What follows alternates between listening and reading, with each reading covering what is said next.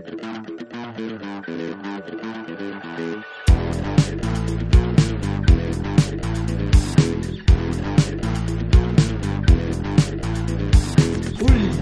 ronda. Última ronda.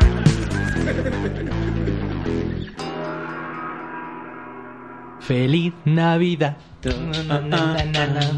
Feliz Navidad.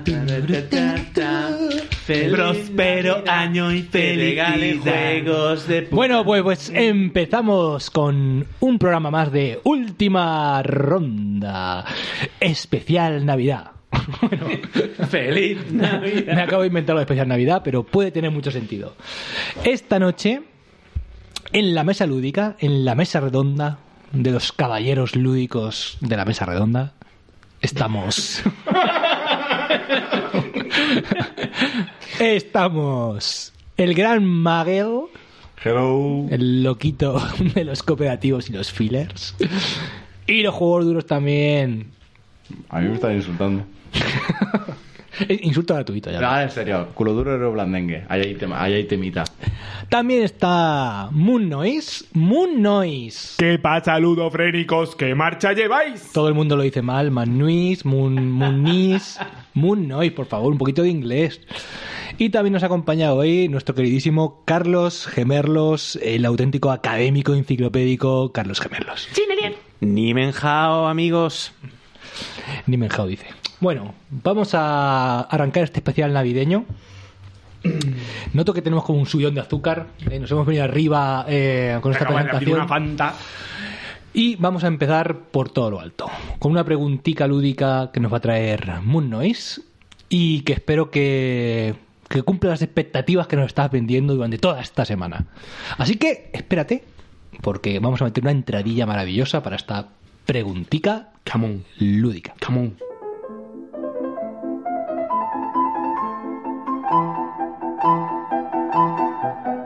Preguntica lúdica. Pues nada, todo tuyo, Noise, ¿qué nos traes hoy?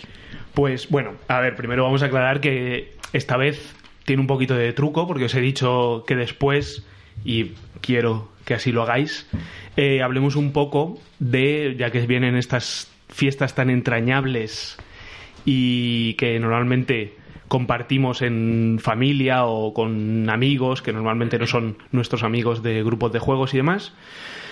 Eh, pues para que nos hagamos ciertas recomendaciones, ya sea para jugar en estos días o para regalar a, lo mejor a gente menos jugona.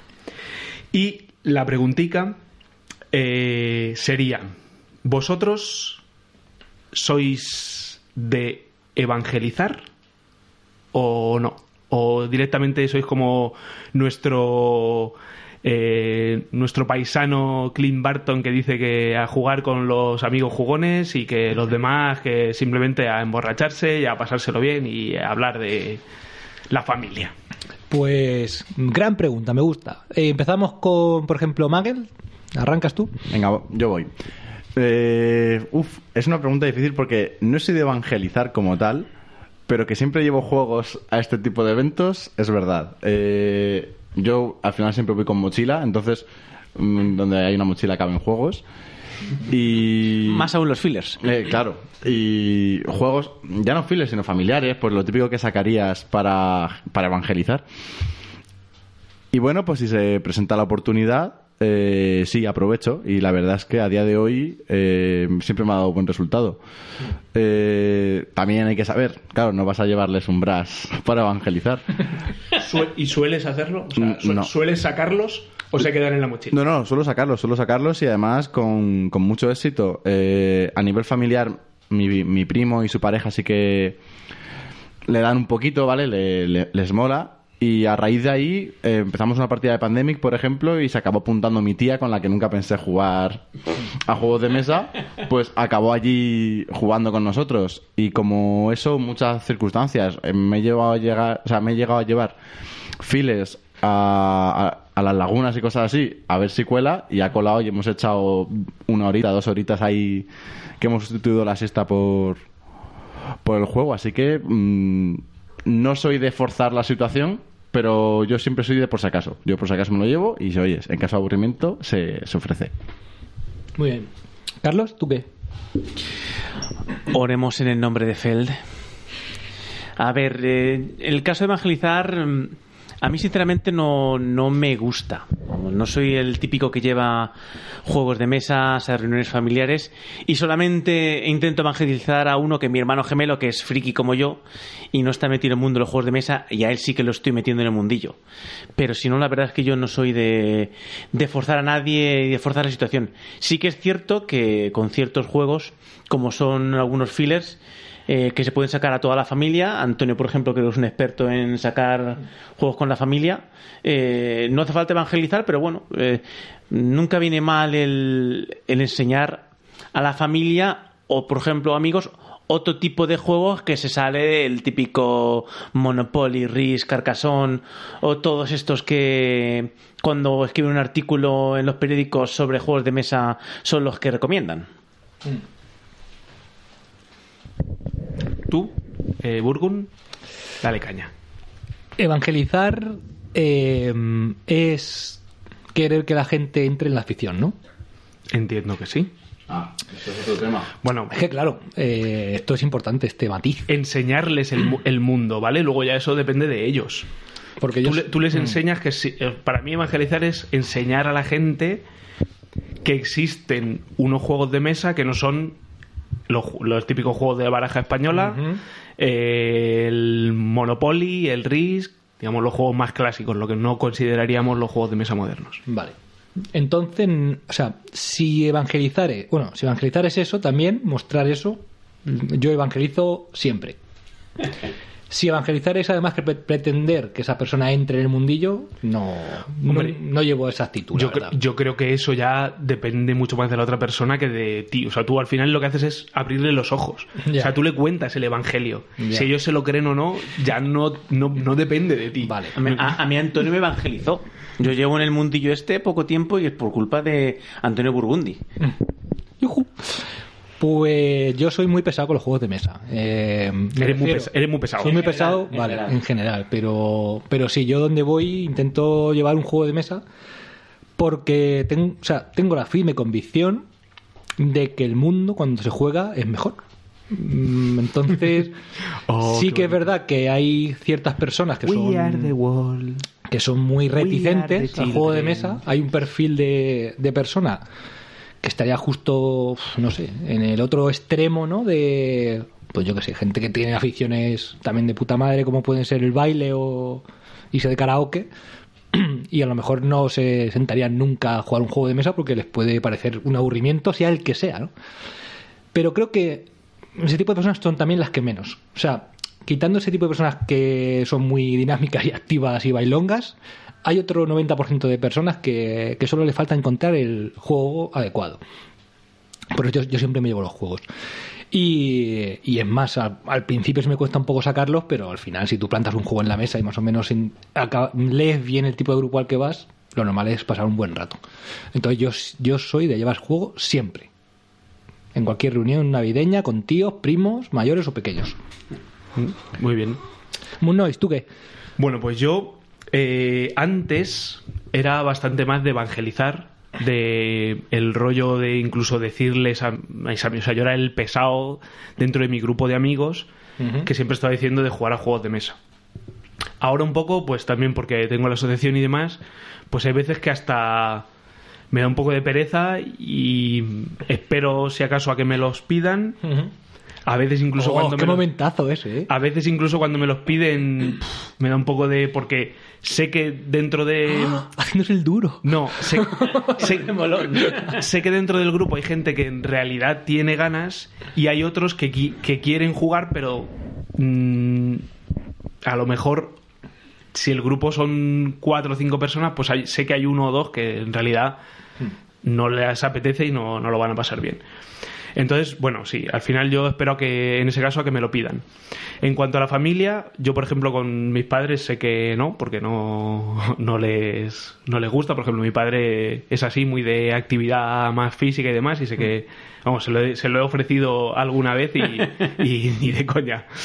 Eh, pero, por ejemplo, con mis suegros, con los padres de Cortes, sí que hubo una, una Navidad que llevamos un, un Jenga y la verdad es que lo, lo fliparon bastante.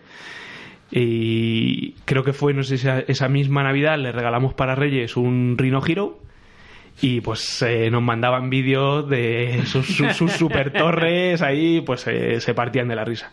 Entonces ya eh, les ha caído algún, algún otro juego más, en, sobre todo en, para Reyes o para eh, algún cumpleaños, creo también.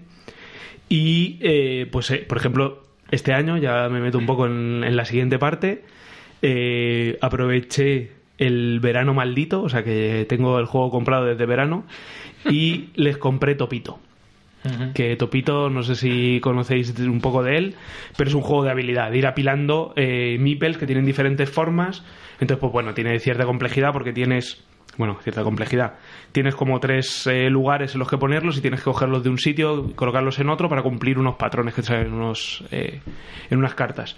Es un juego casi infantil, pero bueno, pues yo creo que para sobre todo para, para gente un poco más Es que, mayor, o sea, hablando, hablando de... el concepto infantil y Mm. eh, tercera edad a veces Sí. se podría fundir, ¿eh? Al final, claro, al, al final ellos pues se lo se, se parten de la risa porque entre eh, las tías de mi de, de, de Cortés, su madre y tal, pues están, pues eh, al final se, se parten porque están ahí, se les, se les va cayendo, pues al final también eh, cada vez nos vamos volviendo un poco más torpes. Yo espero no volverme más torpe porque ya soy muy torpe.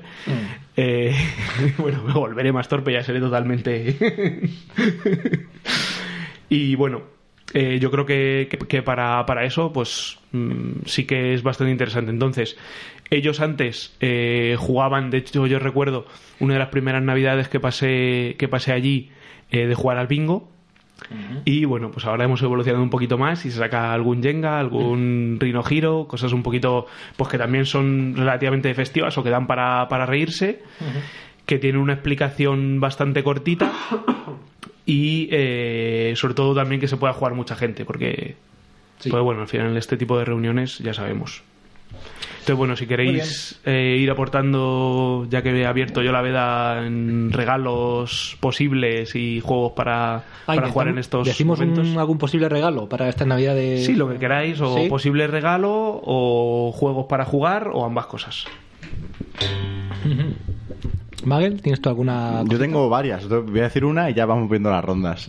Eh, quizá el, el regalo que siempre creo que funciona, que a todo el mundo le gusta y que le regalaría quizá más que algún familiar, algún amigo, ahora que vienen amigos invisibles y tal, es el código secreto. El código secreto que es un juego bastante sencillo para abarca un número de jugadores muy grande porque según la caja pone que es para números pares, pero yo he jugado a números impares y da igual, simplemente un equipo tiene más jugadores que otro, pero no es una tontería.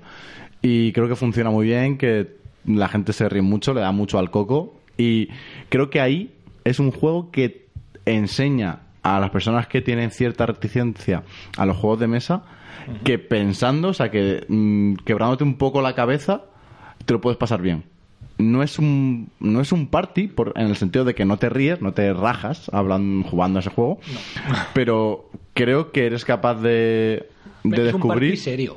Es claro, es, es, es party por el número de jugadores y la duración, no por otra cosa. Pero creo que, que ahí es cuando la gente descubre que se lo puede pasar bien dándole al coco y viendo un poco, co- en este caso, cómo optimizar eh, palabras. Creo que todo el mundo conoce el código secreto, no, no, voy a explicarlo. Pero bueno, es una- un tipo de optimización y creo que la gente ahí es cuando hace clic muchas veces. Yo en ese sentido, por hacer un apunte, me gusta más, como todos sabéis, Time's Up, que es mi party preferido, porque creo que cumple un poco eso, pero además te ríes. Además, eh, además es divertido. Claro. Pero yo es que lo veo tan distintos. El código, el código es casi una gestión de palabras, entre comillas. El Times Up es un party, pero el mejor party para mí. Es como el que más te ríes, pero es que es casi un, un ju- el- las películas que jugamos de pequeños sin necesidad de comprar un juego de mesa. Es mucho más clásico. Lo han readaptado a juego de mesa moderno, pero para mí es un, un clásico. Ahora, eso sí, es un pedazo de party. Carlos, ¿tú qué? Bueno, pues yo creo que también todo dependerá del, del perfil también, ¿no? De la persona que vas a regalar. Por ejemplo, a un jugón no le regaléis nunca. porque nunca vais a acertar. Dejadle que él se compre sus jueguecicos. O, o lo tiene ya. O lo tiene ya, sí, depende. En el caso de alguien que se esté iniciando, pues yo, por ejemplo, recomendaría un Kuberts, que es baratico, muy vistoso y, y se deja jugar bien y fácil de aprender. Venga, Moon, di, Yo no. di. no me cabe ninguna duda. Vale, pues el otro día lo saqué a una persona así que está iniciándose y echamos dos partidas y, y lo disfrutó. Que no, no confiaba yo en que fuera un juego de iniciación, pero gustó bastante, me sorprendió. Y luego, pues para la gente, por ejemplo, que esté un poquito más metida, que esté iniciándose, yo creo que un regalo fantástico para también, eh, si tu pareja no es muy jugona en meterle, es el Everdell, que lo va a sacar ahora, va a salir en español, que es un juego relativamente, es un peso medio, relativamente sencillo de aprender y muy vistoso en mesa, muy bonito eh, y que llama mucho la atención. Entonces seguro que a más de uno le, le gustaría tenerlo. ¿Tú lo has llegado a probar ya?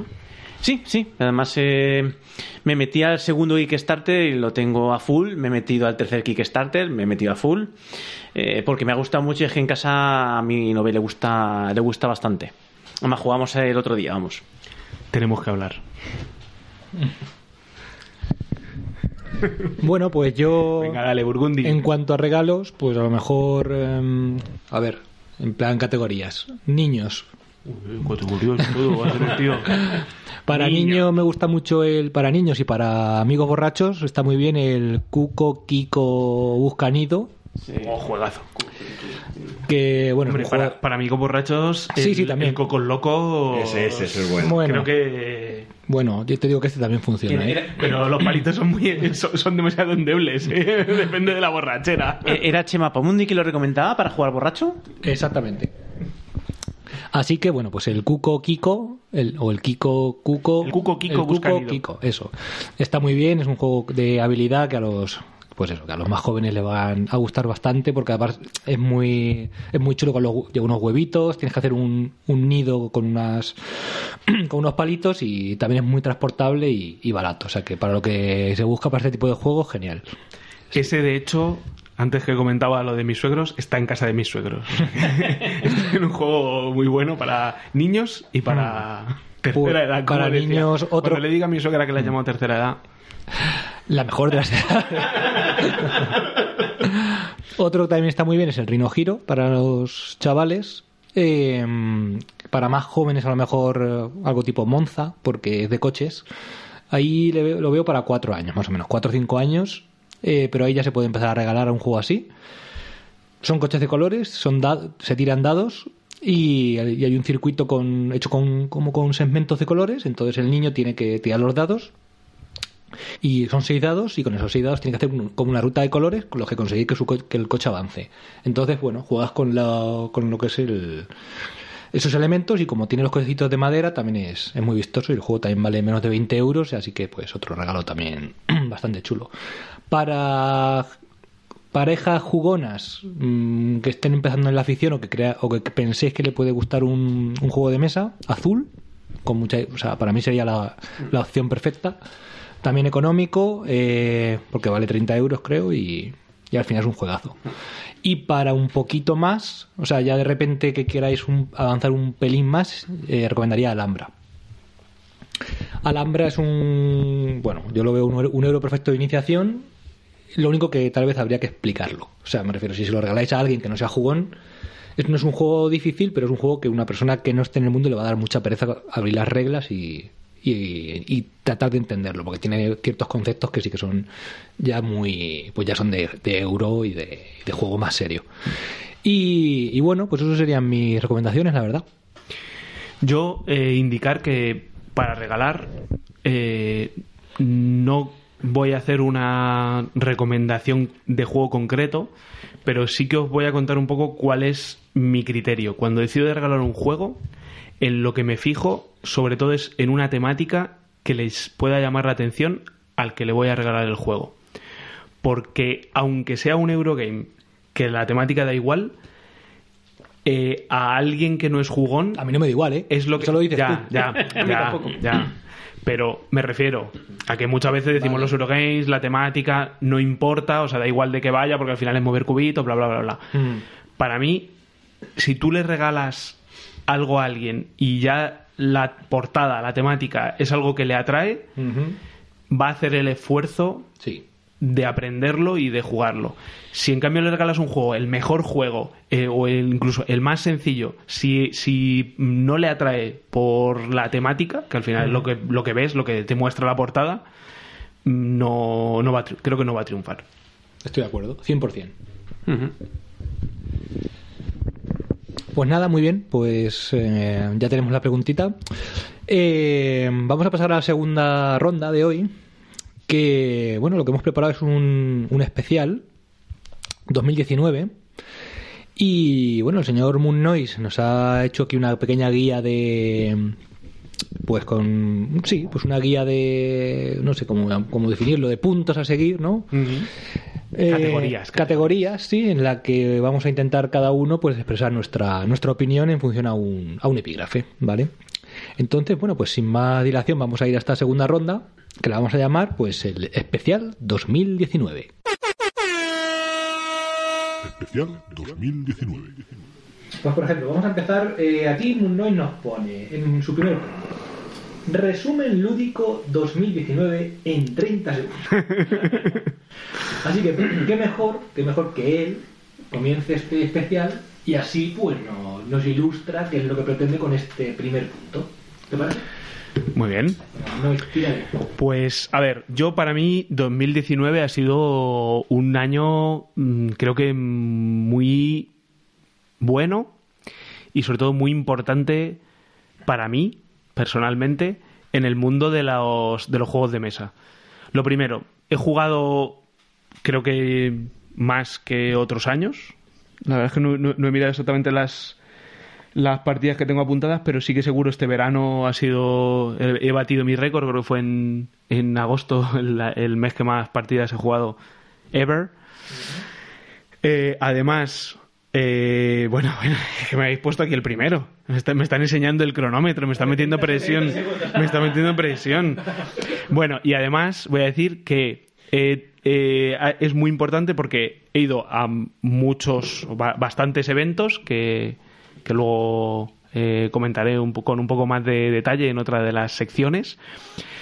Y sobre todo, para mí es muy importante porque fue el año en que nació Última Ronda.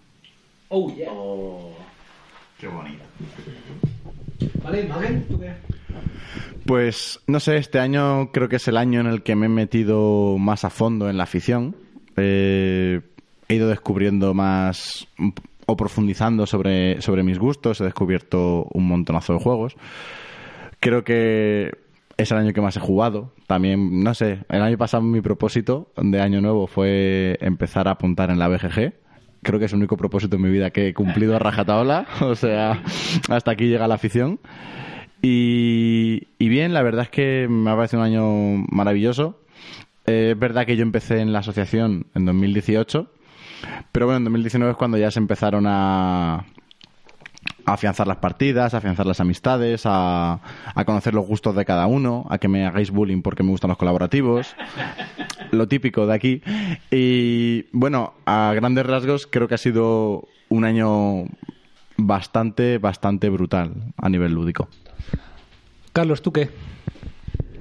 Bueno, pues en mi caso me ha pasado algo parecido a, a lo que pasó con, con Magel, que ha sido esto en 2019 cuando le he dado caña de verdad a los juegos de mesa. Eh, viniendo mucho más a la asociación y haciendo como él desde el 1 de enero, eh, que es metiendo mis partidas en la BGG, que he jugado 140 partidas, que no está nada, nada mal. Y bueno, vamos, eh, también ha sido una, una ruina, una ruina tremenda, porque lo que nos pasa a todos cuando empezamos en la afición es que los primeros años se nos va la cosa un poquito de las manos hasta que el espacio empieza a faltar en la casa. Eh, Yo 160 juegos en dos años. Estoy ya, estoy agobiado. ¿Vale? O sea, Estoy agobiado. Creía yo que compraba mucho, pero... Y vamos, y por lo demás, pues fantástico, porque he descubierto muchos juegos nuevos que no conocía, algunas joyitas antiguas, he ido a convenciones, vamos, que ha sido un año espectacular, un 9,5, vamos. Bueno, pues en mi caso también celebrar este año la- el nacimiento de Última Ronda, que, que ha sido un hit, la verdad. Eh, y luego conocer virtualmente eh, y bueno, también en, persona muchísima gente. Eh, resalto sobre todo pues los festivales, bueno, los festivales no, lo que sería la- los eventos de la CLBSK y Córdoba. y la visita que tuvimos de, de Fran de Latin Ludens y Missy Geek. Entonces esos serían yo creo que los highlights de, de este año para mí. Muy bien, pues nada, aquí Moon Noise nos, eh, como segundo punto, nos plantea que cuál, eh, cuál es la temática más original en este 2019 para nosotros. Most original thematic 2019 goes to. Bueno, de, eh, vale. No, no sé muy bien cómo definir este momento. Está bien, está bien. Lo ha clavado. Eh, bueno, para mí, empiezo yo, ¿vale? Por, Venga. puedo romper el ritmo. Eh, como temática más original, la palabra original me perturbaba. Te digo por qué. Porque, claro, Bueno, hay una- original. Escúchame, escúchame. ¿Original en cuanto a bizarro? ¿O original en cuanto a un arte original creado? ¿Sabes? O sea, entonces, eh, de- bajo esa doble perspectiva no sabía muy bien hacia dónde tirar. Por lo tanto, me he ido hacia los dos sitios. Muy bien. Como bizarro, en plan original, de originalidad bizarra rara, me voy al, mm, al Poisons de Bruno Faiduti. Es un juego en el que eh, la temática es mm, venenos. ¿vale? Entonces vamos a tener unas cartas que pondremos delante de nosotros y de, bueno, la mecánica lo que va a conseguir es que tú te tomes un... eh, hacer que el rival tome una de esas cartas que al final es un veneno y bueno, pues te podrá matar, ¿no? Entonces me parecía que era una temática que mejor no se ha visto todavía y que bueno, pues era como mínimo peculiar. Y en cuanto a original mm, eh, de arte, de juego bonito y de espectacular, me quedo obviamente con Tainted Grail. Eh, Tainted Grail es un juego de Awaken Realms diseñado por... Bueno, aquí está, aquí está lo curioso. Eh, el diseñador del juego como tal es eh, Martin Bierscott, que es el, pues el, eh, aparte de, de propietario de Awaken Realms, eh, ha hecho el Lord of Hellas, el Nemesis, que esto, que esto ¿De Awaken suena. Reels? ¿Eh? Ambos. Que ambos son de Awaken Reels también. Sí, pero uno es eh, uno es más diseñador de juegos, cuando el otro que voy a mencionar ahora, Krzysztof Pikowski, es un, eh, un escritor de novela fantástica polaco. Entonces, esta mezcla de autores es la que ha hecho que este juego, pues, ah, bueno, no creo que solo sea esta mezcla de autores, ¿no? Pero en Kickstarter han conseguido casi 5 millones de dólares. Y el arte es absolutamente increíble. Pero en este caso, ninguno de los dos juegos los ha jugado. ¿Cuáles? Los dos que han mencionado. Ah, no, no, no. ¿Qué tiene que ver? ¿Y alguna temática original de un juego que hayas jugado que hayas dicho, joder, que es... A ver, original o Mm. bien engranada o que te haya sorprendido como el juego... O sea, el juego por la temática. Digamos, que la temática te haya... Sea lo que, aparte de que el juego te ha gustado, digas, joder, es que esto... A ver, como interesante y dentro de los que he jugado, tal vez Barras, porque viene de un, de un colega de, de Luciani que era, que era ingeniero. Entonces se ve que fruto de una conversación que tuvieron en una noche de verano en la Toscana, pero por lo visto hace bastante tiempo, o sea, no, esta idea nació, creo que cuando, vamos, cuando nació aquí toca, eh, surgió esa, esa idea a través de que, de que este colega era, era ingeniero, ¿no? Y, y me parece que está muy bien implementada con, con lo que es luego la mecánica del juego. Y, y bueno, pues me quedaría con ese de los que he jugado, tal vez. Eh, Moon Noise. Más. Yo... Ah, vale, venga, yo. Eh, pues yo el que he elegido es Escape Plan. Cabrón, me la has quitado. Bueno, tú- yo también di. ¿Por qué Escape Plan? Porque, bueno, aparte de que es de nuestro señor Vital Lacerda. Eh, lu, lu, lu, Lacerda, lu, lu, lu, lu. Venga. Eh, eh, corramos un tupido velo. Eh, me parece que el juego, sien- no siendo en absoluto de sus mejores juegos, mm, no sé si a lo mejor a nivel mecánico su peor o su segundo peor, me parece que a mí, y siendo muy Eurogame, me siento muy dentro de la partida. Me siento muy escapando, haciendo un plan de escape eh, a la hora de, de jugarlo. Yo ya desde que me leí el manual ya me, me, me vine muy muy arriba viendo que, que la cosa eh, tenía mucho sentido. Es un juego que también por lo peculiar de la propuesta, porque es un juego con, como suelen ser los juegos de Vital la Serda, con muchas capas y eso lo hace complejo, pero luego lo que es el juego en sí es bastante, o sea, no, no hay mucha comedura de cabeza, no es, no es un juego duro, es complejo, pero no es duro. Entonces es algo que, que yo entiendo que a alguien que no esté dispuesto a, a meterse en un lacerda, pues le, le cueste o que diga, pues para, para eso prefiero meterme en otra, en otra cosa. Carlos. Bueno, pues de temática rara, ya puesto original, yo pondría el de throw a burrito, el de lanzar un burrito, que es lo diseñan la gente lo mismo que los gatos explosivos, Spotting Kitten, Kitten y eh, básicamente es de juego de cartas y que hay un momento en el que coges un burrito de, de goma espuma y se lo lanzas a la gente. Entonces, por temática extraña, pues bueno, yo metería ese.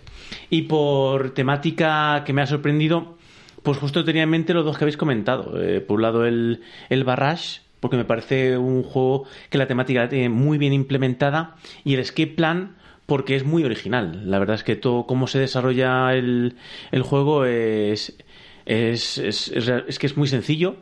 Eh, son decisiones fáciles, pero ojo, porque hay, hay mucha complejidad detrás. A mí me gusta mucho por eso. A ver, el propio Vital Lacerda en Twitter, eh, él puso una especie de.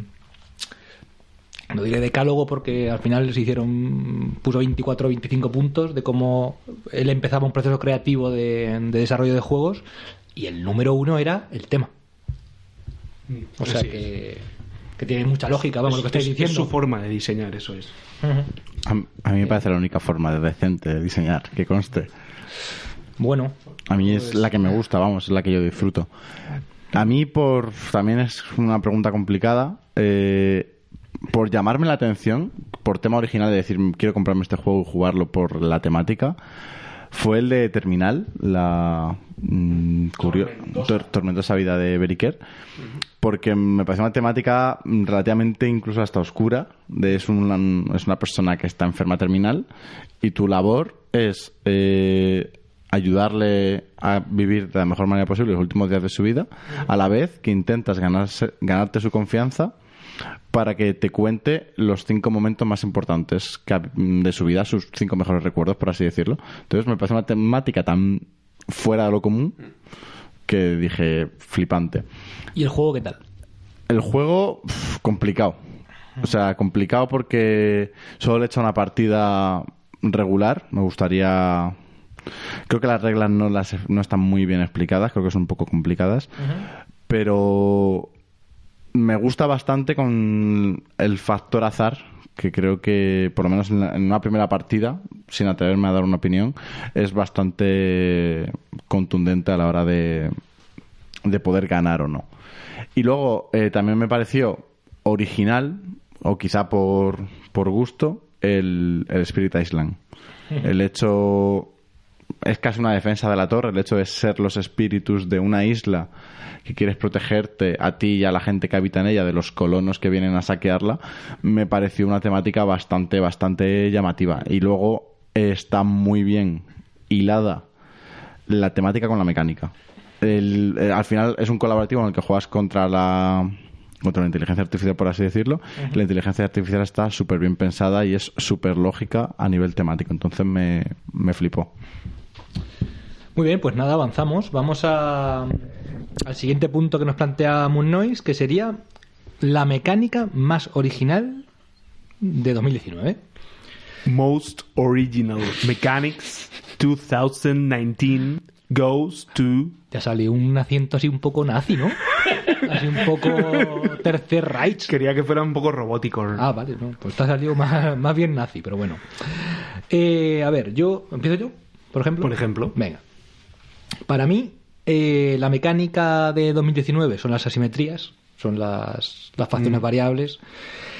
Eh, y como mecánica original, mm, por ser un juego que yo jugaba en 2019, me voy a Root, ¿vale? O sea, sí, como el mayor exponente de, este tipo de mecánicas este año. Y dentro de Root, pues por ejemplo, esta tarde que acabamos de, probarlo, eh, pues mm, el culto reptiliano sería un, buen ejemplo de, de una mecánica original. Eh, donde llevamos una facción que se supone que se dedica a recoger a las almas perdidas del resto de facciones que van cayendo por el camino y él y esa facción va a querer va a pretender ganar eh, formando un culto de adeptos durante la partida no mientras que otra facción mientras que otras facciones de- del juego pues van por otros derroteros entonces a mí esta combinación de de micro temáticas dentro del propio juego y de, y de diferentes eh, poderes variables ¿no? dentro de, del juego me parece espectacular. Y ahora, bueno, pues no hay más que ver la ola que hay de, de juegos, que, la- el que no tiene poderes variables entre facciones parece que, que le falta algo, ¿no? Moon ¿tú qué? Pues para mí, ya lo he comentado alguna vez en, en Twitter, eh, la mecánica más original, la que más me ha llamado la atención y le veo bastante potencial, es la de Channel Tunnel, de los compis de Yamadais. Un saludo, un saludo para Isra y para, y para, Para Sheila. Eh, pues sí, mm, para mí eh, le dan un girito, una vuelta de tuerca a la colocación de trabajadores y hacen que la colocación de trabajadores eh, no implique que ocupar un espacio esté bloqueado, sino que tienes que superar, digamos, la fuerza, en este caso el número de discos que colocas en, en la acción. Pues, eh, al principio de la ronda robas 10 discos de diferentes colores, entonces tienes que superar el, el- número de discos que había antes. Con el añadido de que los discos que retiras te los quedas y los puedes volver a utilizar en otra de las acciones. Y la verdad es que me parece absolutamente genial. O sea, creo que la colocación de trabajadores se ha intentado hacer alguna cosa con experiencias, con tal, con lo típico de que colocas el dado y va, y va subiendo el, número o diferentes tipos de trabajadores que, que hacen algún bonus, alguna cosa pero creo que esta, esta vuelta de tuerca en la colocación de trabajadores mm, a mí es la que más chula me parece, no ya de 2019, sino en, en mucho tiempo. No, no, no, no voy a decir la, la más importante, porque a lo mejor es demasiado pretencioso, pero a mí me, vamos, me, me- me- me flipa. Es cierto flipa. que añade un, algo que no existía. Eso es, eso es. Me, me- me flipa. Ellos, ellos, por cierto, no sé si lo habéis visto, han dicho que ya están trabajando en otro juego más duro, pero que utiliza esta misma, esta misma mecánica y la verdad es que me, me- me parece bien que empiecen a utilizar estas, estas técnicas de los grandes diseñadores de, de dar una vuelta a sus, a sus mecánicas. En este caso, porque es que además es eso, es una mecánica con mucho potencial. Magel, Pues mm, no he jugado a mucho en 2019 y menos Acabas de decir que De de, de 2019 y mucho y que me sorprenda mm, casi que menos. Pero sí que me llama mucho la atención no sé si considerarlo mecánica como tal o no pero lo sencillo que es el turno del tapestry y todo lo que todo en todo lo que deriva. Es decir al final el tapestry es puedes hacer una acción que es eh, subir en un track y ya está. Y cuando no puedes hacer nada pues haces como la segunda acción que es un poco recuperarte es como una especie de fase de mantenimiento personal de cada parece jugador una, una gestión de recursos inversa, ¿no? En, la Sí, sí. en un juego de gestión de recursos normalmente se, tú utilizas esos recursos para, o sea, como resultado subes en tracks y aquí es al revés, ¿no? O sea, subes en tracks para conseguir para luego conseguir otras cosas. Eso es. Y el cómo subir, al final son cuatro tracks, eliges en cuál de los cuatro subes y no tienes más. Pero todo lo que deriva, como con una cosa tan sencilla, deriva en un juego que, a ver, no es ultra complejo, pero sí que te da un poco para pensar al coco cómo, cómo gestionar eso. Entonces me, me sorprendió bastante ese, esa sen- simpleza y lo complejo, entre comillas, que puede resultar Sí, tiene tomar la decisión. Yo creo que ese juego tiene mucho mérito. O sea, me refiero, eh, lo que estás diciendo, yo también lo pensé. Qué lástima que el juego no, no le hayan dado ese hervor final que merecía. Porque yo creo que era un. No digo- o sea, ya hemos hablado de Tapestry mucho, ya hemos dado incluso notas de lo que pensamos sobre ese juego. Pero me quedo con la sensación esa, ¿no? De decir, joder, macho.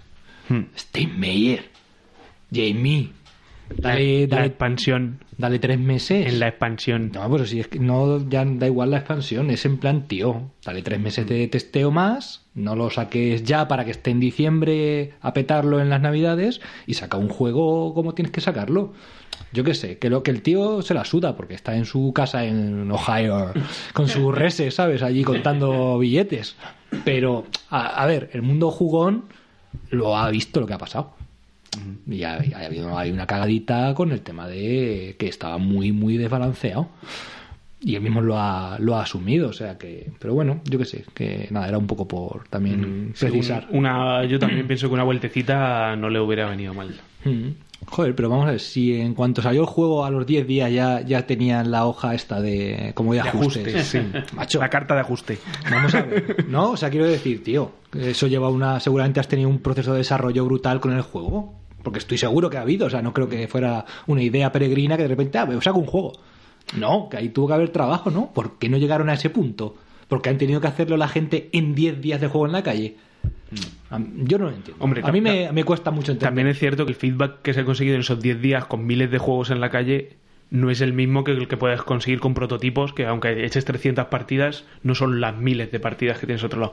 Pero vamos, que no es justificable. Estoy con vosotros que no, o sea, hay que, hay que, hay que ver esas Y cosas. que yo entiendo también que un juego de civilizaciones de este estilo, que pretende que haya tanta facción, que creo que son 16 o 20, no lo sé, que, que puede ser que tienda a esto, incluso el propio Through the Ages, que es como el tótem, ¿no? De juegos de civilizaciones, salió una segunda versión, con cartas claramente que, que estaban descompensadas, como Napoleón.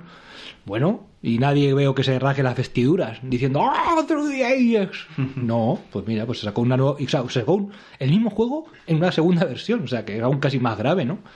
Bueno, no grave, a ver si entendeme lo que quiero decir, que también había pequeños defectos que se limaron. Más Pero- bonita también. también más chula.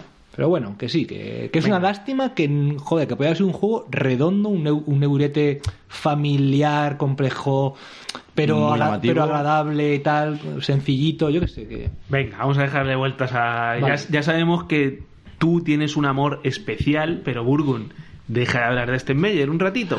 Venga. Tom Cruise. Vale, Carlos. Bueno, pues en mi caso me pasa algo como Magel. No sé si se puede llamar una mecánica, pero me parece muy, muy chula la gestión de los recursos del Barrash. Esa dichosa ruleta tan criticada, cómo te retiene los recursos, cómo vas sufriendo, buscando cómo girarla para poder seguir construyendo, me parece, me parece fantástica. Es lo que le da mucha, mucha tensión al, al juego. Guay, pues nada, vamos al siguiente punto que sería el eh, mejor filler 2019. ¿Quién se moja? Pero no hacemos no es la, estás empezando la tú. entradilla en inglés o Ah, qué? Ah, perdón, bueno. perdón. Best Theater 2019 goes to...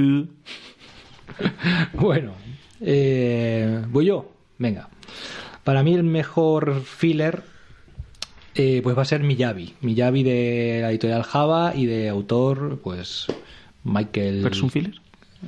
Michael Kiesling. ¿Es un filler? Bueno, yo lo voy a poner aquí. Vale. Puta madre. Vale, filler porque yo lo utilizo como un filler. Mm, Así de claro. ¿Vale? Porque yo lo utilizo para qué? Pues para las noches en las que tenemos un ratito antes de dormir y te apetece echar una partida, pero que no se vaya de madre y que en media hora pues le des un rato a la cabeza y, y bueno, pues al final a mí me hace un- este cometido, ¿no? Eh, dentro de que obviamente pues es un juego que es un abstracto que a lo mejor tendría que ir a otra categoría pero como no has puesto categoría de abstractos pues lo meto aquí. Y nada es un juego que vale unos 25 no algo más 26 euritos creo.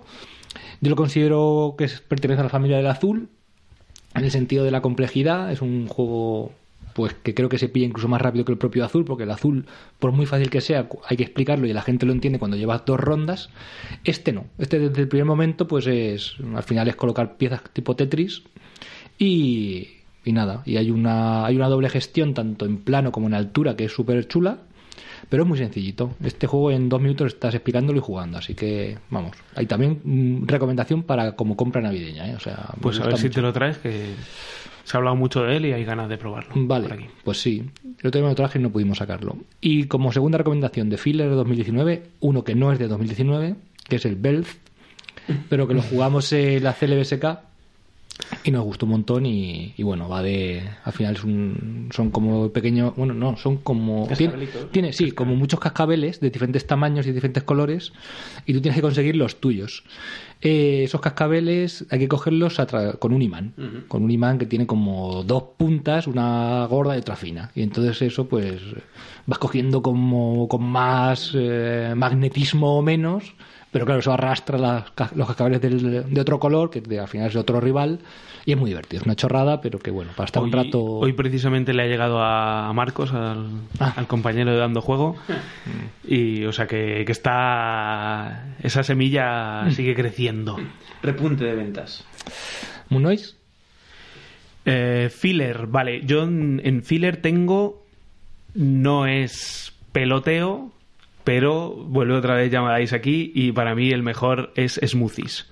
Smoothies, para mí este año ha sido un poco el año de los Roll and Ride también, creo. Y este es el Roll and Ride, al menos el más duro que yo he jugado. Y me, la verdad es que me ha, me ha gustado mucho. Como otra vez más le meten ahí su toque de originalidad, que no es solo tirar los dados y ya está, sino que usan la propia caja del juego para tirar los dados entre la tapa y el- la base del juego. Y tienes que elegir una de las dos, uno de los dos grupos de dados, y bueno, y luego lo típico, pues ir tachando eh, diferentes eh, casillas dependiendo de números, de colores. Y pues eh, lo dicho, creo que las decisiones. mm, creo que el- eh, un poco ah, por ponerle una pega es que eh, hay, hay momentos de AP. O sea, es un roll and ride que, que hay momentos de AP porque, porque no es una decisión obvia como, como puede haber en, en otros roll and ride que he probado, que, que bueno, que se ve bastante, bastante rápido. Magel, Pues, a ver, yo he jugado filler, creo que muy, muy, muy poquitos de 2019, pero hay uno que, que ha triunfado entre todo el mundo que lo ha jugado y no, no esperé que este juego le echara tantas partidas y es Draftosaurus. Eh, lo compré en el Festival de Córdoba, que además se hicieron ofertas, Zacatrus y tal. Y lo probé porque lo probamos allí, echamos una partida y me pareció curioso. Me llamó la atención porque yo tengo un problema con el Roll and Write y es que el, el juego Roll and Write se rompe, por así decirlo. Y a mí eso me genera toque, ¿vale? O sea, es un juego finito, que no lo voy a terminar nunca. Nunca voy a echar 100 partidas para acabar el, el blog, pero da igual. Sé que es finito y a mí eso me agobia. Entonces, el Draftosaurus es casi un Roll and Write, pero de poner mi pel, que para colmo son súper chulos. Y creo que... En vez de rol, es draft. Eso es. Pero hay un, hay un rol. Dinosaurios. Pero hay un rol. Hay un dado que tiras. Bueno, Y eliges dónde poner en función del dado. Y bueno, a mí me, me flipa el hecho de que tenga dos, dos dificultades, también creo que lo hace muy interesante. Y a todo el mundo que lo ha jugado, le gustan los juegos de mesa, no le gusten, eh, le encaja perfectamente. Entonces, mm, para mí, recomendación de Filler 2019. Carlos, Bueno, yo de fillers de 2019 solamente he jugado a uno, pero la verdad es que me gustó mucho. Literalmente me viene mañana, eh, que es el, el Lama del Her Doctor, que es un juego caja pequeña sencillísimo de cartas, tipo 1, que se juega las partidas en un pispas y es es súper divertido porque es un, un push your luck mm, muy sencillo, pero vamos, que da, da, da mucho juego. A mí, vamos, la, la partida que jugué me encantó y, y me lo he pillado aposta pues para viajes lo que sea, tenerlo siempre a mano. ¿dónde lo jugaste? ¿Aquí? Aquí, sí, con lo trajo, lo trajo Mooning Cortes. Sí, se lo, se lo regalaron a Cortes de, de cumple y la verdad que nosotros también lo, lo disfrutamos bastante porque, bueno, pues en ese sí que decisiones tiene la justa, pues eso, arriesgarte, arriesgarte de vez en cuando porque si tienes, normalmente si tienes la carta la vas a, la vas a echar.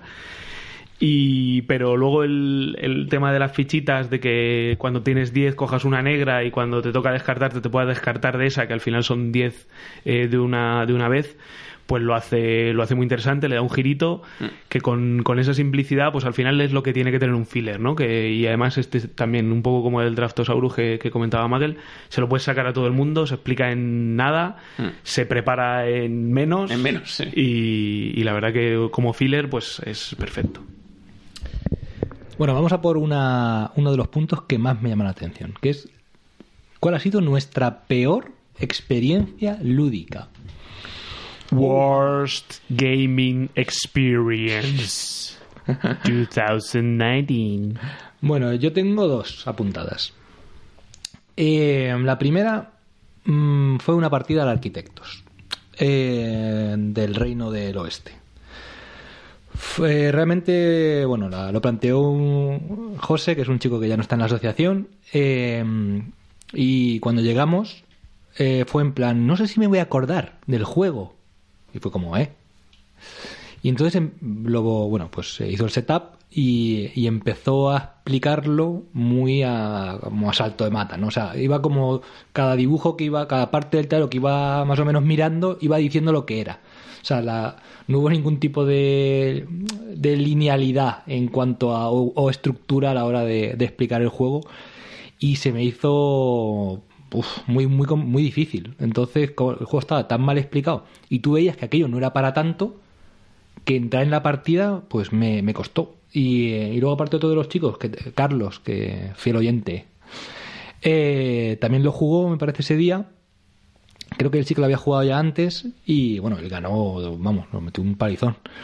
Pero yo me quedé con una sensación malísima y, y luego sé que, que es un juego que la gente ha ido jugando y que gusta un montón. Y a mí, sin embargo, sé que fue por esa por la explicación, que, que bueno que en ese momento pues eh, pues José no estuvo fino digamos o y también oye pues es un poco crítica que una mala explicación al final te puede también estropear una, una experiencia lúdica no y, y ahora y mi segunda peor experiencia lúdica es casi lo opuesto. Es por una gran explicación. La, la tuvo Manolo Manhollow en, en nuestras convivencias el pobre se preparó Feudum durante creo que 15 días con PowerPoints y,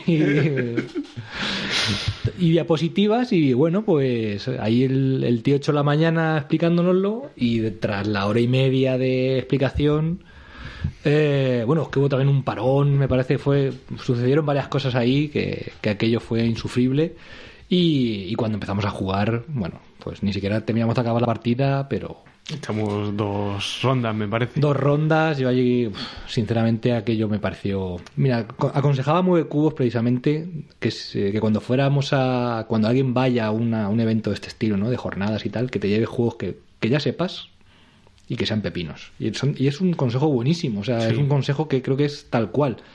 No merece la pena llevar un juego como Feudum donde haya que explicarlo, ¿no? Otra cosa es que todo el mundo sepa jugar ahí, pues mira, se pone y se juega. Pero lo que hicimos fue un, un error. Pero también es verdad que Manolos lo había preparado, entonces también no sabía mal que no lo, que no lo contara, ¿no? Pero para mí fue una... un- es que al final fue toda la mañana.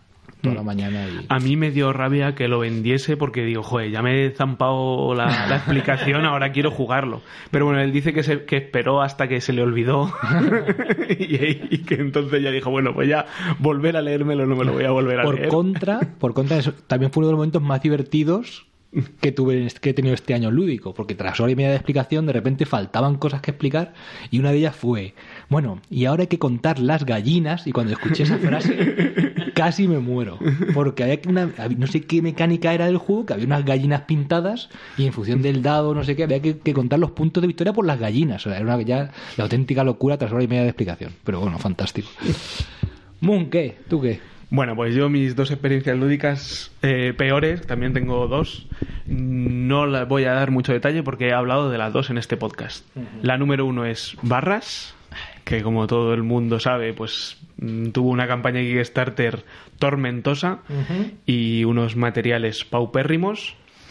Y la otra eh, es mi experiencia jugando a El Señor de los Anillos, Viajes por la Tierra Media. Ah, pensaba, pensaba que ibas a decir el apocalipsis filler. No, eh, es- es- esa también la pensé, pero digo, bueno, eso también le he dado bastante. Ah, pues venga, la tercera, el Apocalipsis Filler. Eh, sí, joder, el peor cumpleaños de mi, de mi vida. ¿No? La titulé, está en mi, en mi blog, en la llanura de la locura, podéis leer la- aquella experiencia tormentosa. Que además acabó con tormenta, por cierto. En mi inte- en mi- con tormenta en mi interior. No, no sigas dando detalles. Eh, bueno, estaba comentando el tema de- del Señor de los Anillos Viajes por la Tierra Media. Eh, un bug en la aplicación pues nos jorobó la, la experiencia. Al final lo pudimos terminar porque se, se reparó. Yo encontré una forma de hackear, entre comillas, eh, la, la aplicación para volver a, a iniciar la, la partida. Y bueno, pues la verdad es que muy enfadado con Fantasy Flight. eh, y bueno, ahora el, el juego está en la venta, lo podéis encontrar en mi hilo de venta, en la BSK, en Wallapop. Muy bien. Magel, Madre mía, aquí el amigo. Eh, creo que la peor experiencia de 2019, creo que fue culpa mía en verdad, eh, también fue el día del apocalipsis filler, pero no fue, el apo- no fue el apocalipsis filler. Fue después de estar toda la mañana, de estar comiendo, de risas. Nos pusimos a las 4 de la tarde a explicar el Robin Hood y sus intrépidos me amigos. uno, me uno a esa experiencia también. Y Yo, yo esa era un- una de las que tenía también. La Virgen. Qué horrible me pareció aquello. Yo me, yo me dormí, me estaba durmiendo literalmente durante la explicación. No le veía la, un juego que tenía muchas ganas, muchas, muchas ganas, y no le veía la gracia. Vi que era todo decorado, ¿vale? Es como, he decorado el juego muy bien porque el juego no vale. Y bueno, es más, yo ni he llegado a jugarlo. Yo terminé la explicación y dije, me voy a acostarme que me quiero morir. Entonces me pareció horrible. Y la segunda eh, experiencia, por añadir un poco, fue yendo de camino a Córdoba cuando me llevaron todo, todo el viaje con canciones de viejas glorias. y me pareció el infierno. Eso no es experiencia lúdica. ¿A dónde iba? ¿A dónde iba? Al Festival de Córdoba. Sí, sí cuenta, sí cuenta. Estoy Yo, contigo, yo- Magel. yo pensaba, guau, vamos a escuchar podcast, vamos a hablar de juegos de Todo mesa". temazos. No, le hagáis caso, solo, solo sonaron temazos. Basura, sonó basura. No hablamos de juegos de mesa y hablamos de música. Horrible, por cierto. Teníamos a Manhollow pinchando, que es un reputado DJ de la ciudad de Albacete, y nada que reprocharle. No le hagáis caso a este millennial. Carlos, Bueno, pues la peor experiencia para mí estuvo dentro de una de las mejores experiencias, que fue las convivencias que hicimos en, de aquí de la asociación de, de Juego de Albacete, que fue de tres días de la que pasamos allí jugando, yo estuve un día y medio con mi trabajo fin de máster y era muy sufrido el ver a todo el mundo jugar mientras tú hacías tu TFM. Peor aún, me tocó explicar dos juegos para que la gente jugara y luego yo siguiera haciendo mi TFM. Entonces esa experiencia fue un poco, un poco bastante sufrida. Sí, sí, sí. Muy bien. Pues an- interesante. Eh, vale, pues vamos a pasar al siguiente punto, que es justo lo opuesto. Vamos a ver cuál ha sido nuestra mejor experiencia lúdica en 2019. Best Gaming Experience 2019 goes to... Gracias, monstruo de Frankenstein.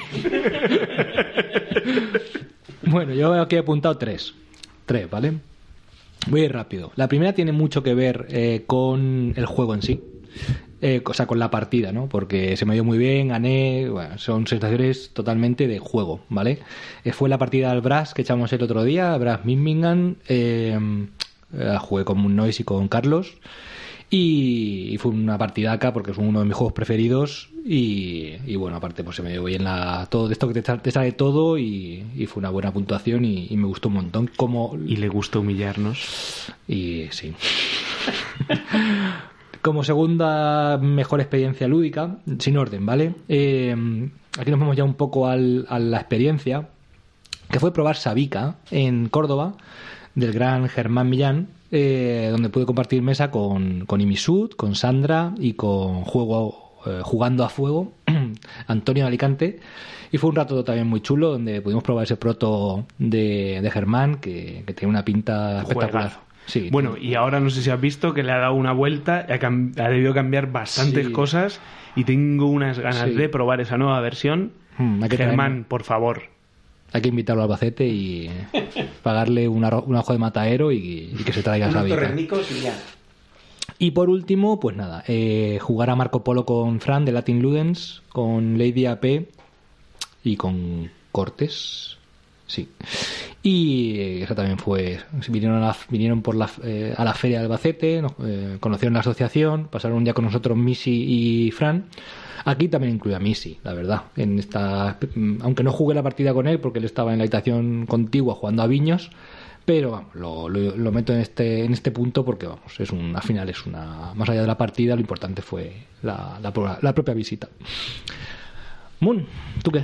Bueno, pues yo voy a empezar también por el punto de la visita. Eh, para mí también supuso pues una, una experiencia brutal, sobre todo por cómo me sentí yo o cómo me sentí yo representando a la asociación a última ronda porque un señor que viene desde Rosario, Argentina, a España, decida venir a Albacete, que, bueno, pues sabemos que en España hay un montón de ciudades que visitar y Albacete está muy bien para vivir, pero precisamente para visitar, pues no sería la opción de alguien que ha hecho decenas de miles de kilómetros de viaje. Entonces, para mí eso, pues también eh, fue muy importante. Y como dice Antonio, pues más que las partidas que jugamos, que estuvieron muy divertidas, yo he hecho un barras y un viños, y fueron muy, muy divertidas, pues el, el hecho de, de decir, madre mía, esto que está ocurriendo aquí, pues me, me, me, me flipó. Luego, el tema de eventos lúdicos, como, como hemos, eh, como, como comentaba al principio, eh, sobre todo destacar, eh, aunque, bueno, me lo he pasado súper bien en la CLBSK, mm, voy a repetir siempre que pueda. Eh, he estado en la- estuve en las dos ediciones que ha habido este año de la SAPECON, que me lo he pasado también muy, muy bien. Tuvimos nuestras propias eh, convivencias lúdicas, la CLDJB, nombre provisional. Eh, y, y sobre todo por, mm, la, por eso, por la experiencia, me gustó mucho protos y tipos.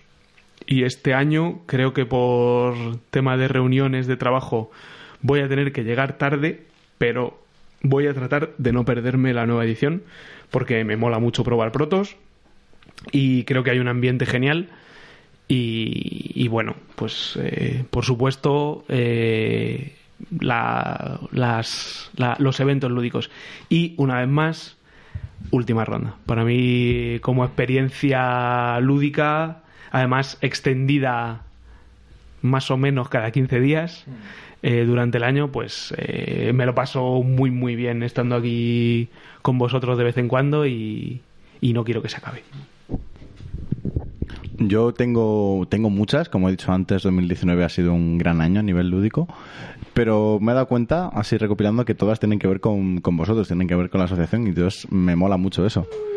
Eh, como tú dices, este programa me, me encanta, no puedo venir a todos, la vida es demasiado dura para, para esto, pero la verdad es que me hace muy feliz poder hablar con vosotros de, de lo que nos gusta, de los juegos de mesa.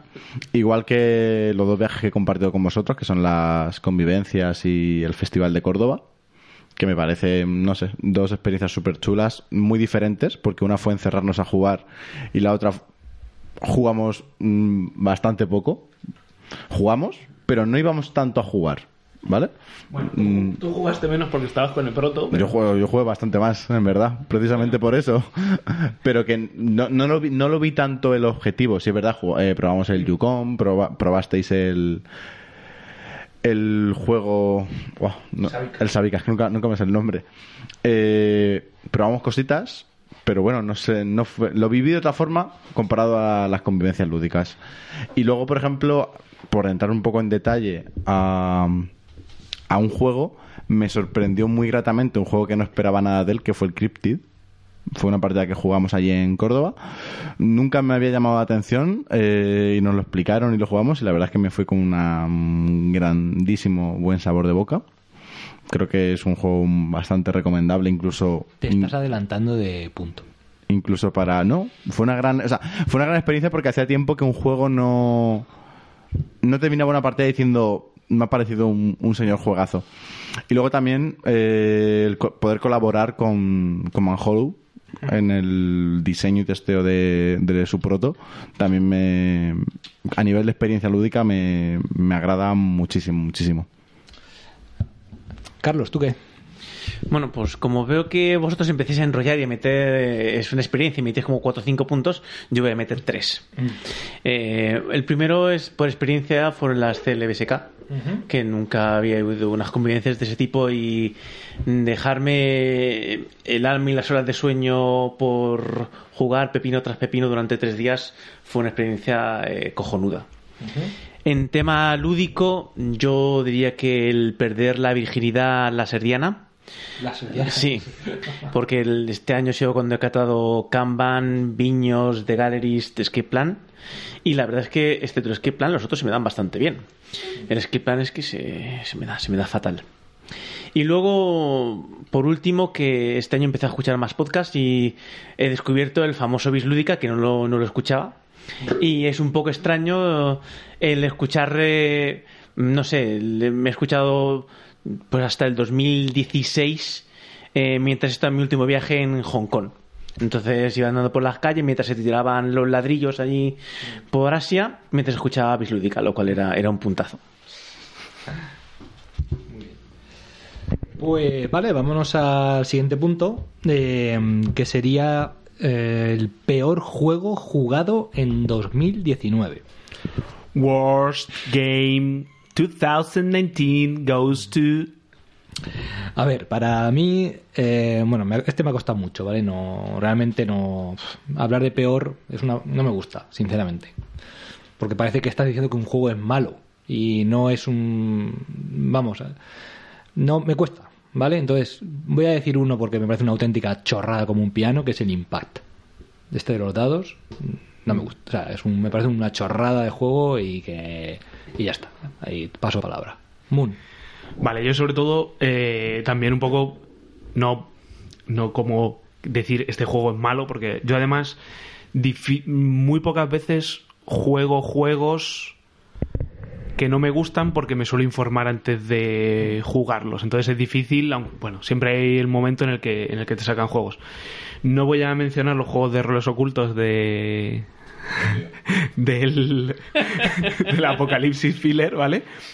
Pero sí que quiero mencionar de ese día dos juegos que me decepcionaron bastante. Uno, los dos se han mencionado, hago spoiler.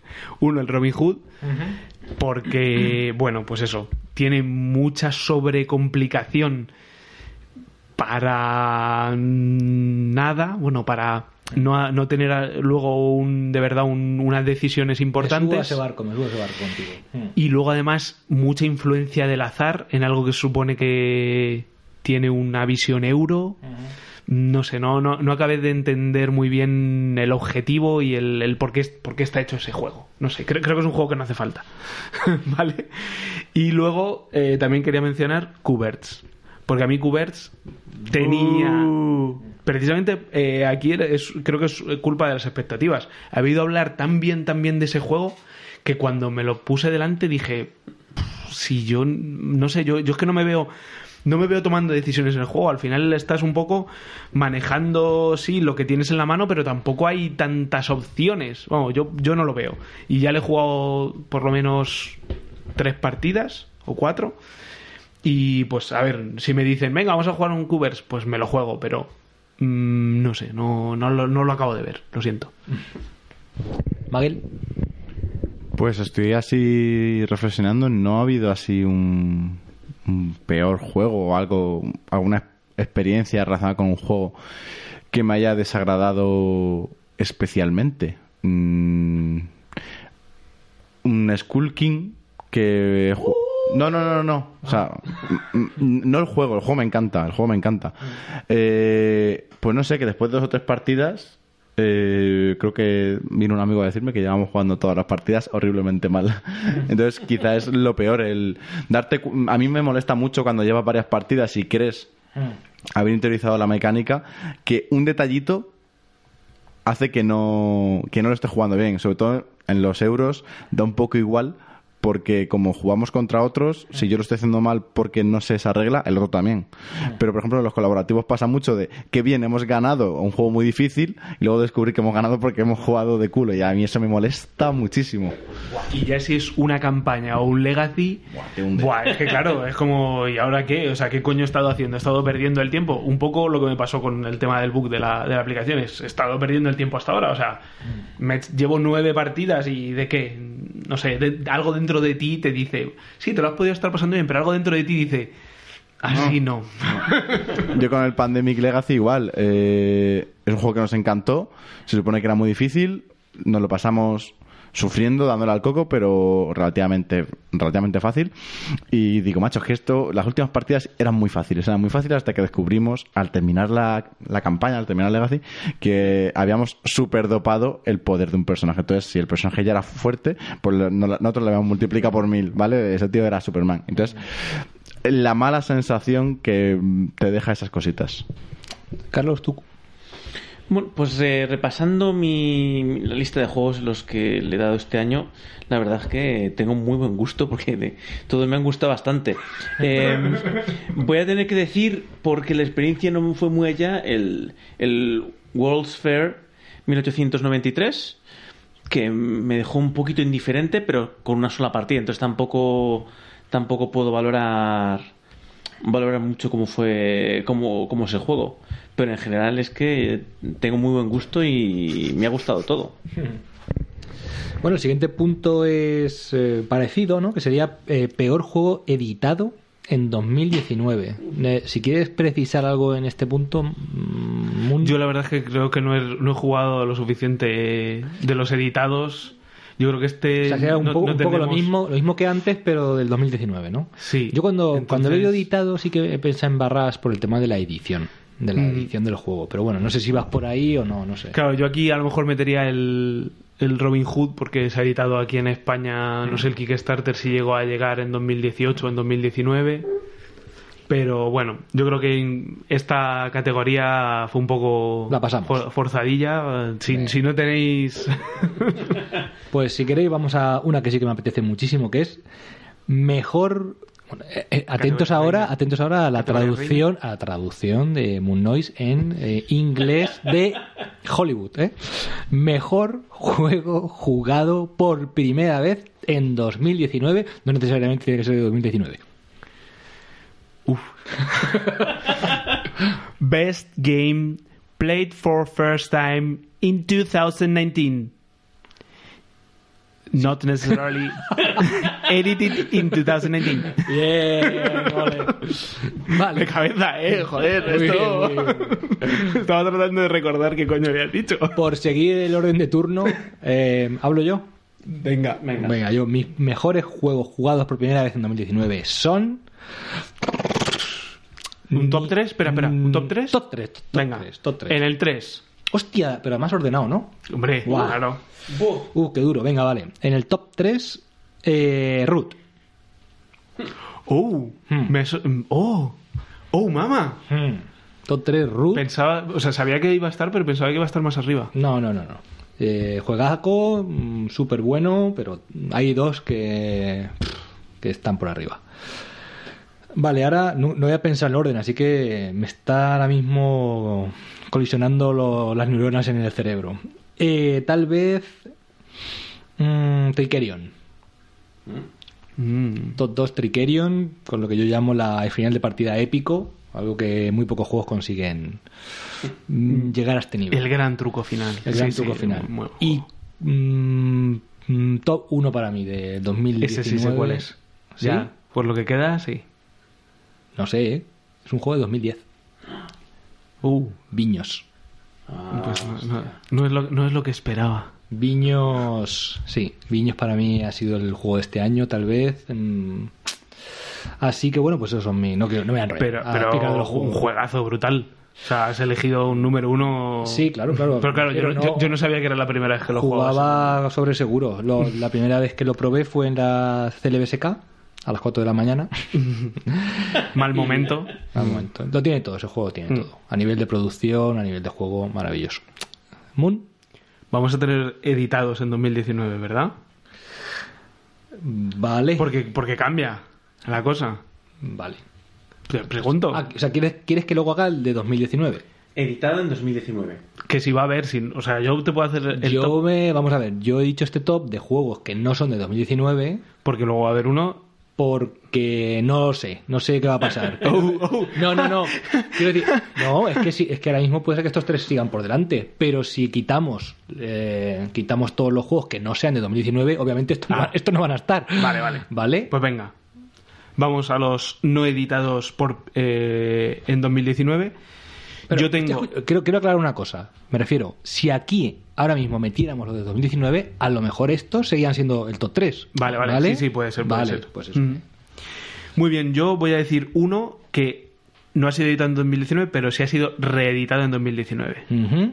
que es Preta Porter.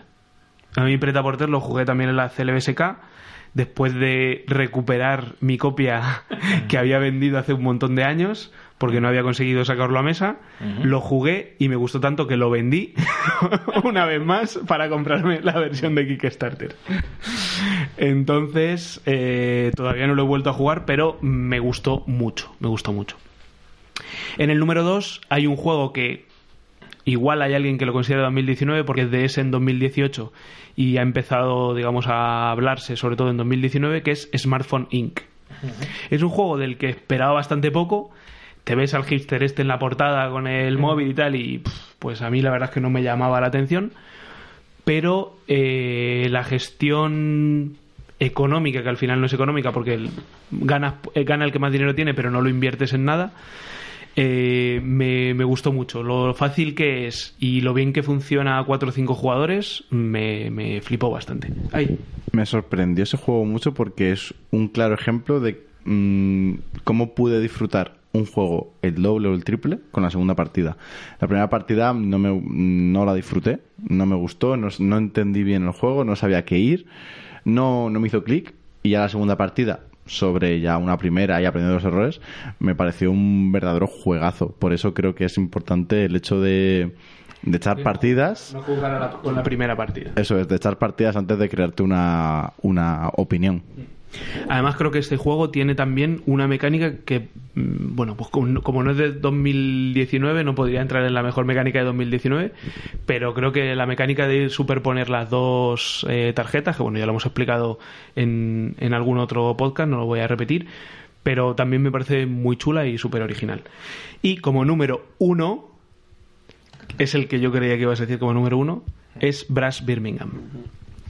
Para mí, mm, Brass creo que lo probé a final, Brass Lancashire, creo que lo probé a final del año pasado y este año he probado Brass Bir- Birmingham y a mí Birmingham, Birmingham me ha gustado más que, que el original. Y pues es que Brass, ¿qué decir de Brass? Brass es un juegazo, ya está. Ya está. Siguiente. Buah, pues no tengo nada claro, no tengo nada claro el orden. Si me pregunté mañana seguramente lo cambie. Pero a día de hoy eh, creo que el top 3 sería La Granja. Que lo jugué aquí con Manhollow y me flipó mucho. Me moló mucho el hecho de que una carta sirva para cuatro cosas, ya no dos o tres como algunos filler que tiene Fister, sino para hasta cuatro cosas y poder ubicarlas me pareció muy muy chulo. El segundo sería el Viticulture. Imagino que con la expansión, porque no lo juegas en expansión. Entonces, Viticulture con Tuscany. Me, lo mismo. Me pareció el mejor juego a nivel de temática mecánica. Lo bien hilado que está una cosa con la otra me sorprendió a niveles estratosféricos. Y el primero mm, creo que es Spirit Island.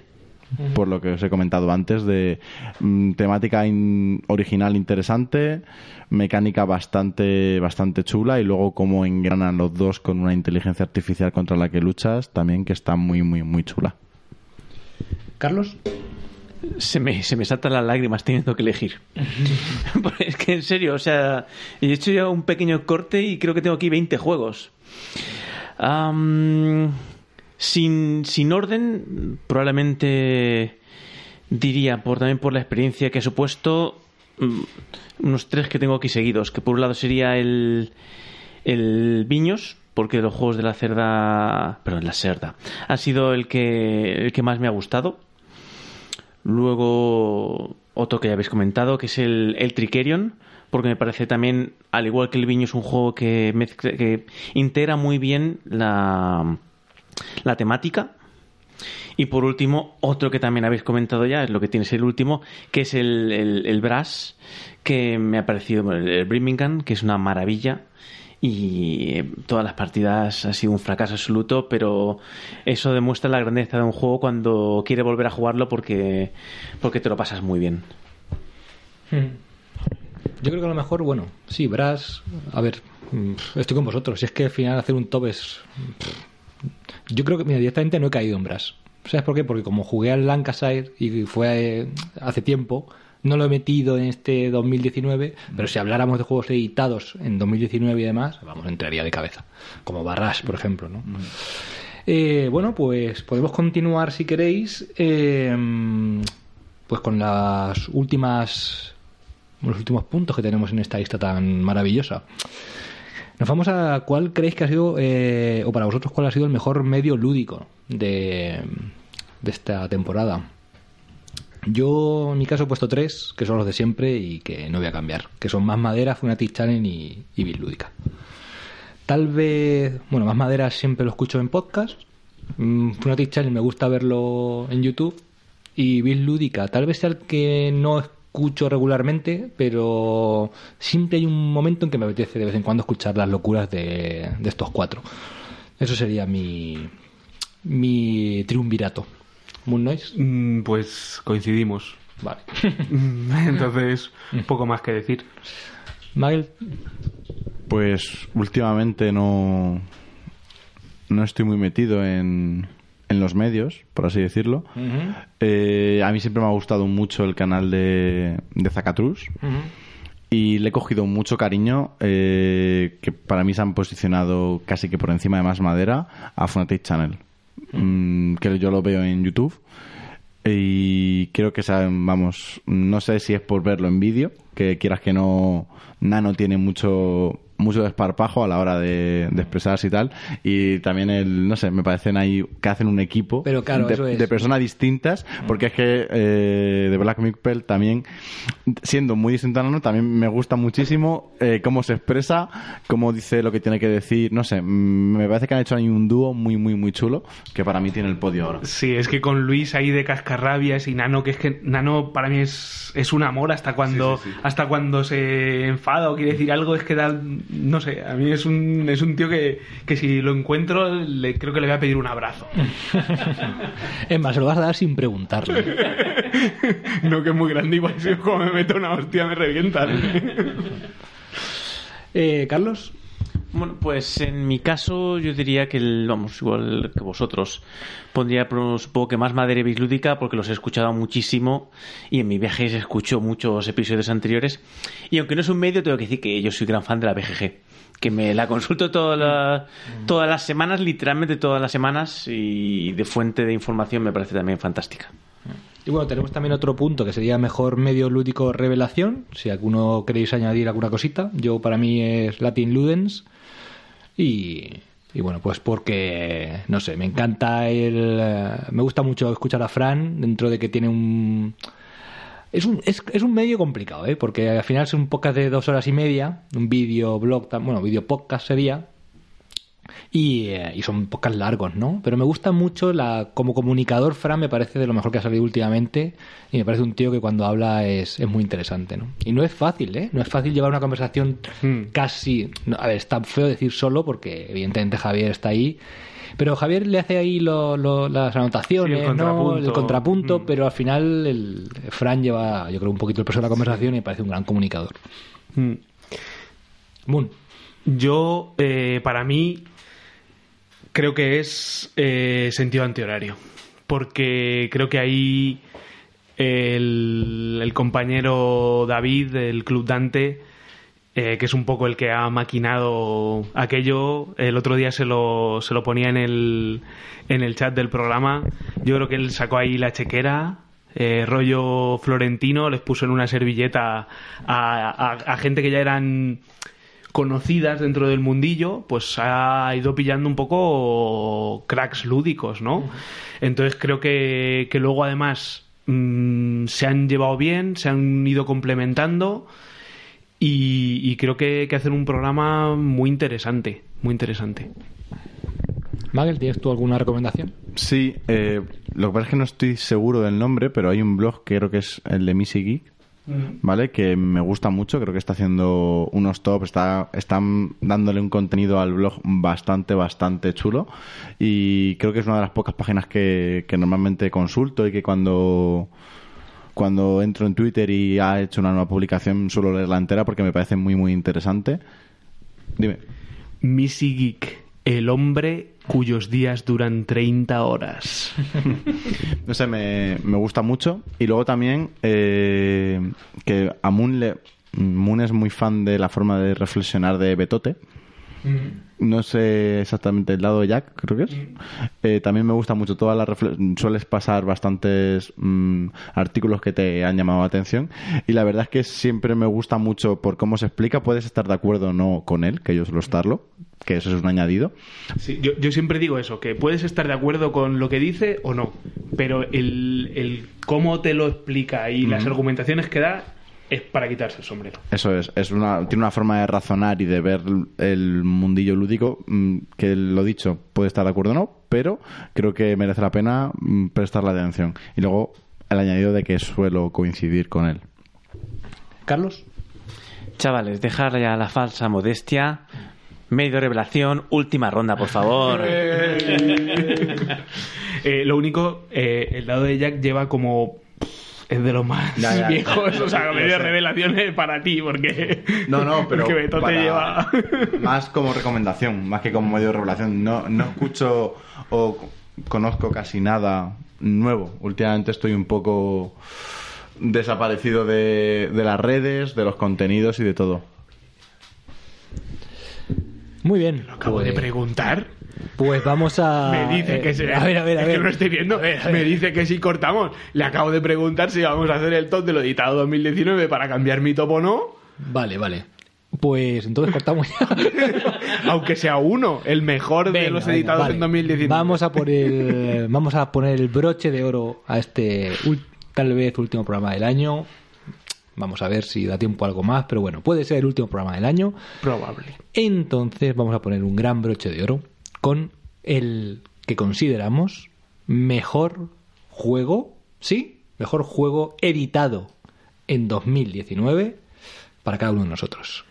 Best Game Published in 2019.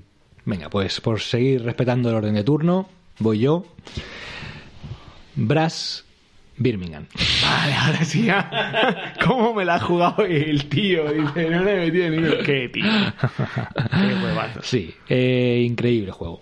Increíble juego. Hablaba con Germán precisamente de, de Brass y, y es admirable cómo. Yo creo que es de estos juegos que de repente todo, todo engrana. Una Es de mecánica. 2018, ¿eh? Pero bueno. Una mecánica tan simple como coge una carta y gástala, ¿no? Eh, unas acciones bastante, bueno, también bastante atómicas, ¿no? O sea, al final es construir, eh, poner un enlace.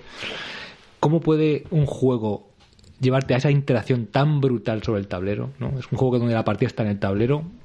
En tu mano vas a hacer muy poquito, ¿no? Pero la partida está en el tablero. Esa guerra psicológica de qué va a hacer este tío, va a utilizar esto, ¿no? Va a utilizar ese, ese puerto, bueno, en este caso puerto no, ¿no? Pero los mercados. Tremendo, tremendo. Es, es, un, bah, es una obra maestra. Moon. Bueno, pues yo voy a mencionar otro, otro juego que se ha mencionado ya varias veces aquí, que es Barras. Para mí Barras comparte con Brass eh, el tema de la lucha en el tablero. Como ha dicho antes eh, Carlos, se habla mucho de, las ruedas y de la mecánica de las ruedas, de, que haces una inversión, no un gasto de, recursos, pero para mí la clave, el meollo del juego no está en esa mecánica, está en el flujo del agua y en cómo te aprovechas de cómo eh, juega el otro, eh, cómo consigue los puntos generando energía con el agua y, cómo posicionarte para tomar esa ventaja. Yo le llevo, el otro día eh, apunté la, la última partida y me he dado cuenta que llevo ya 10 partidas, algo que hoy en día creo que es bastante y en mi caso casi más, porque no, es Eh. un juego duro y, y- y desde agosto ya haberle echado 10 partidas, pues sobre todo para mí que últimamente eh, me cuesta cada vez más hacer eso por la avalancha de novedades. Eh, yo la verdad es que estoy, estoy flipadísimo con ese juego, a pesar de la decepción de que creo que tiene una, una edición que no se merece. El juego, o sea, viendo solo el juego, pues me parece, me parece un, juegazo exagerado que para mí creo que, que- que se va a quedar como de los tops absolutos. Magel, ¿tienes tú alguna elección de 2019 que tú hayas jugado un poquito menos eh, Mm, a juegos de este año? Muy- un poquito menos o, o nada. Voy a quedarme por, por elegir uno otra vez, suponiendo que esto es, en- que es editado en España con Spirit Island. Sin más que añadir. Perfecto. Eh, Carlos. Bueno, yo por no repetir, el- ya que el Brass lo tenía incluido en mi top, eh, probablemente, y tampoco por no pisar un poco el, el voy a elegir el Root, porque el Root, aunque es un juego de Kickstarter que ya tiene un tiempo, ha sido este año por primera vez editado en español, y la verdad es que ha sido una, una fantástica revelación, sobre todo para los que no hemos eh, entrado nunca al mundo de los de estos Wargames, que ah, la gente puede discutir o no que sea entre esas categorías, pero vamos, es un, un juego que si entra de, esa- de- entra de, eso- de esas categorías, no, pues eh, es más asequible. Y la verdad es que también visualmente es una maravilla y lo hace, no sé, apetecible para, para todo el mundo. Pues aquí está, chicos. Este ha sido nuestro top 2019, eh, pero creo que este es un tema que va a dar para más. eh. Sí, eh, más adelante pues hablaremos cuando ya empecemos a probar más juegos de los que al final lo que tienes es que el año se acaba en diciembre, pero la mayoría de los juegos de 2019 eh, se, di- se editan en Essen, que es en octubre, entonces los que no somos hiper ansias, aunque tenemos nuestro puntito de ansia, de ansia viva, eh, pues nos tardamos unos, unos mesecitos. Además, yo creo que con una sola partida, porque yo, por ejemplo, eh, otro juego que me ha gustado mucho este año es Crystal Palace, pero solo le he dado una partida. Entonces, pues yo creo que dentro de, de unos meses volveremos un poco a, Claro. a comentar sobre, sobre los juegos de editados este año y bueno, Fijaros, tendréis más noticias. Brass y Barras es que salieron. Parece que, ha- que ha pasado ya una eternidad, por ejemplo. Mm. Y no hemos dicho nada de Cooper Island, de justo de Crystal Palace, de Maracaibo, de, de Paladins. Es que, bueno, es que este año ha sido increíble. Pero bueno, esto creo que pertenece ya a otro programa. Así que chicos, nos vamos a, a ir despidiendo. Eh, bueno, me lo he pasado muy bien, como siempre. Me ha gustado mucho la lista que ha desarrollado Moon. Y, y nada, eh, medios de contacto, mm, Twitter personal es Moon Noise, Magel11, Antonio Burgundi, Carlos no tiene Twitter. Lo tengo. Última ronda de JAB. Y si queréis poneros en contacto con la asociación, si queréis venir a probar una, a jugar con nosotros, pues nosotros encantados. Eh, dando juego Albacete, eh, el Twitter es dando juego AB y bueno, tenemos también el correo electrónico dando juego ab@gmail.com y, y bueno, pues enseguida a través de Twitter o donde queráis no, os ponéis en contacto. Poco más. Eh, saludos, besos y hasta el próximo Que programa. paséis unas felices fiestas. Felices que fiestas. Probablemente, como hemos dicho, Eso no es. nos veamos más. Y Hasta jugad mucho, viene. jugad mucho. Hasta el, año, hasta el año que viene. Bueno, vernos de momento no, oírnos. Oírnos. Sin ni encuela. Bueno, chao, chao, chao. Adiós.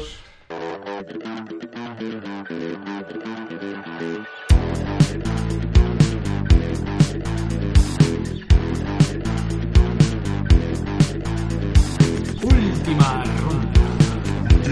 Última ronda. Última ronda.